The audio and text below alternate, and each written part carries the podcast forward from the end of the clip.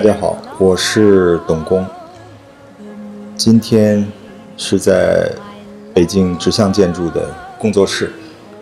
我跟大家讲一段二十多年前我在清华读书时候的经历。在我看，那几年的那段时光对我产生了很大的影响，包括专业上的和非专业上的，一直到今天。That April sings.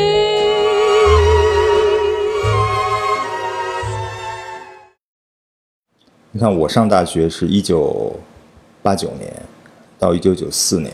但实际上我在清华待的时间要超出这个时间，因为后来我又在呃学校工作，后面又在学校读研究生，所以我等于是一九八九年到一九九九年这十年在清华。那段日子对我来说还真的是一个非常特殊的时间。我指的其实并不是单纯的受建筑教育这件事儿，而是我们那时候经历过的一些事儿。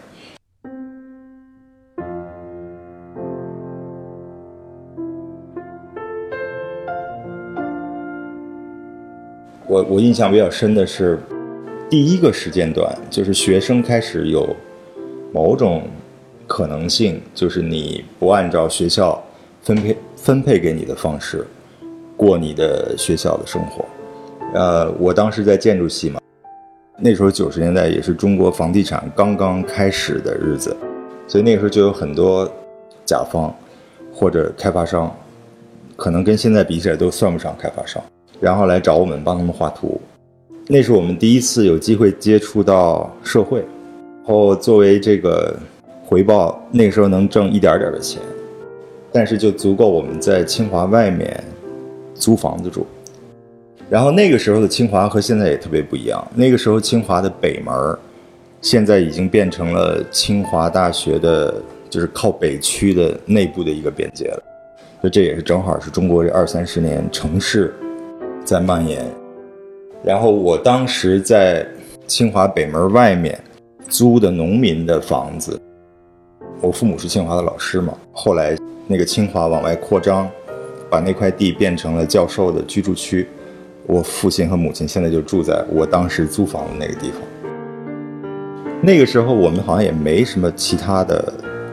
太多的可能性，或者所谓的各种各样的就是打发时间的事儿。然后那个时候正好是从圆明园的画家村解散了。然后当时在画家村，有很多画家被驱散到周边的很多地方，然后清华北门就变成了他们的一个新的据点，我们就管那个地方叫北门外嘛，就经常有机会大家在一起聊天喝酒，然后我们的一个共同的爱好就是画画，就那段时间，天南海北，我现在回想起来，就那个好像是一个特别单纯的。某种背景吧，大家想事儿想的也很简单，好像也很少想很实际的事情，比如说，呃，毕业以后找什么工作，或者说将来怎么去发展自己，好像从来不说这些事儿。我们那个时候有一个很重要的老师，叫周宏志，他是我们的美术老师，他是清华建筑系的。这个系统里面的老师教这个美术基础教育，他一直就有一个想法，就是他认为在建筑系里面教的这些美术的基础课，并不是绘画本身。我们在清华学的那些正规的课，比如素描啊、水彩，都是按照某种既定的技法，比如说你的熟练程度啊，然后包括你的构图啊，都是都是就有点像八股文。所以他就组织了一个叫美术小组，然后这个美术小组就我们在清华北门外面那几个人都在里面。他想在每周日，就是在课外的这个时间，在他挑出来的每个年级里面的一两个建筑的学生，他想尝试用在实景写生的这种方式，就是去到田里啊，然后去到各种村里啊，然后去。让学生真正接触什么是绘画的，就是如果你把艺术作为一个表达或者作为一个看待世界的方式，它跟我们灌输的是这些东西。那个对我们来说是启蒙性的，因为我们在上课的时候学的都是某种严格的，就是你需要去按照某种规矩，然后就是把你就是一种训练。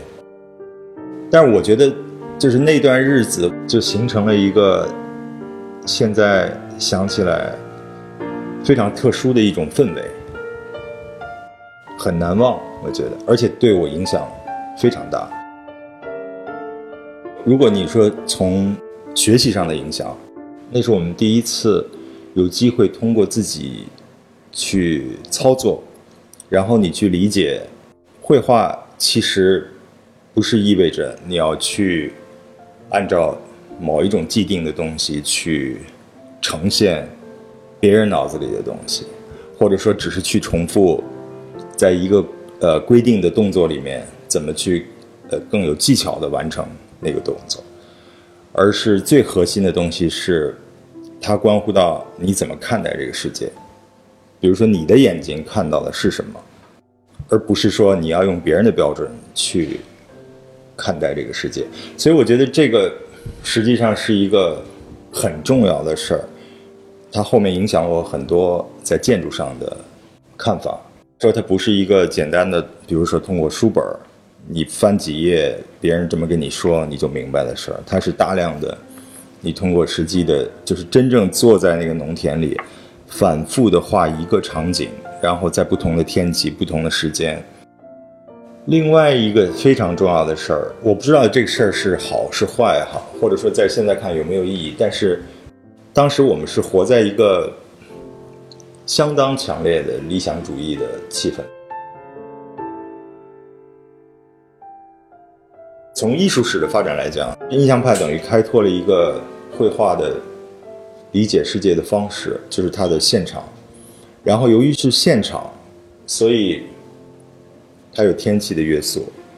然后可能突然就刮风了，然后突然就颜料就没有了，所以它里面有非常多的不可预测性。当时从传统的眼光，他们那画好像都没画完。但实际上，它开启了一个绘画的历史上一个很重要的一个阶段。我为什么说跟这个跟理想主义有关系？因为，你比如像梵高啊、塞尚这些人，像英雄一样存在着。然后我们好像当时采取了一种生活方式，就跟那些人有点像。但其实绘画对我们来说是没有直接意义的，因为你作为建筑系学生，你肯定你的绘画只是你的业余的一个爱好。当然，它跟他专业跟我们的专业是有点关系。但是，就是那个那几个偶像，当时他们的那种带有英雄主义的这种那种性格，对我们影响其实是很大的。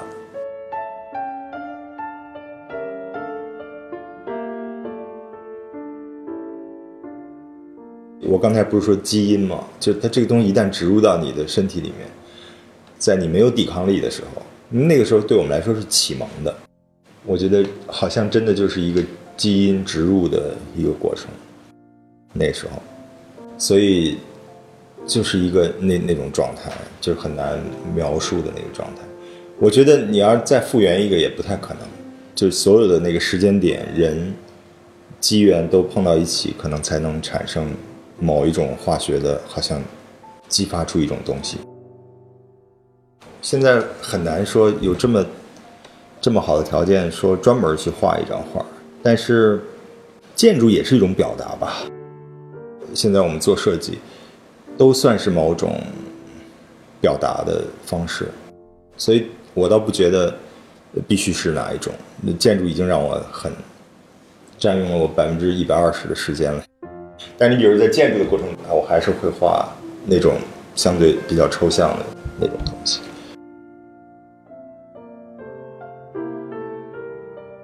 我我仍然认为我还是一个纯粹的、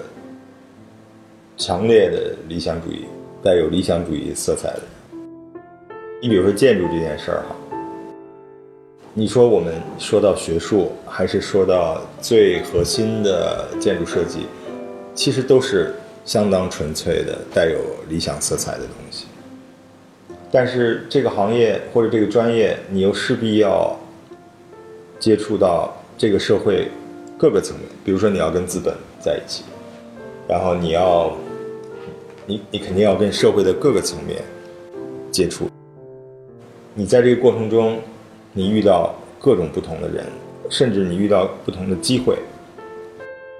你你会遇到各种各样的困难，或者对你的挑战。但是，就是你内心最深处的那一块东西，是不是很坚定的？我觉得会导致你，你是不是一直在你相信的这个方向上往下走？我是觉得。我自己的内心是比较踏实的，虽然我天天的生活就是有点焦虑的。遇到这些事情的时候，你晚上回家，等你稍微 冷静冷静，你还干不干这事儿？这事儿其实每天有很多的不愉快，然后它也不是一个，比如说能让你变得很富有的一个状态，不可能。然后它又让你时刻紧张，因为你不知道。突然什么时候你在工地上就会出现一些突然的状况，或者等等吧，然后你还干不干这事儿？这个我相信可能是让每一个建筑师都会在他的职业的生涯里面想上百遍的事儿，因为它真的不是一件轻松的事儿。但是他对我的回报是他会给我一个内心的状态，反正我是明确，我要不干这事儿，我可能我虽然没有日常的这些。比如说瞬间的这些压力啊、紧张啊，但我可能会失去某种更重要的内心的状态。我自己并没有感觉到明确的变化，就在我内心的一个状态。我还真，这可能是我的问题。我觉得，这真的有可能是我的问题。我是一个容易活在自己设定的状态里面，然后我会有一个很厚的。就是我，我是到四十多岁哈，我才慢慢了解自己。我觉得我我有一个很厚的壳，是很难被被破坏的。我从小到大哈，我的所有的爱好，我这人有一特点，就是我每每一段时间我只会喜欢干一件事儿。大概前几年，我和我老爹吃饭，他比我大四十岁哈，他已经八十多了。然后他说：“他说我给你总结了一下，你从小时候到大学，就是你在学建筑之前，你喜欢干过的事儿都是老头儿喜欢干的事儿。他说：你看，你从小一开始是喜欢做盆景，就是那个时候，我我是北京好像只有一个北太平庄有这个花鸟鱼虫市场，我去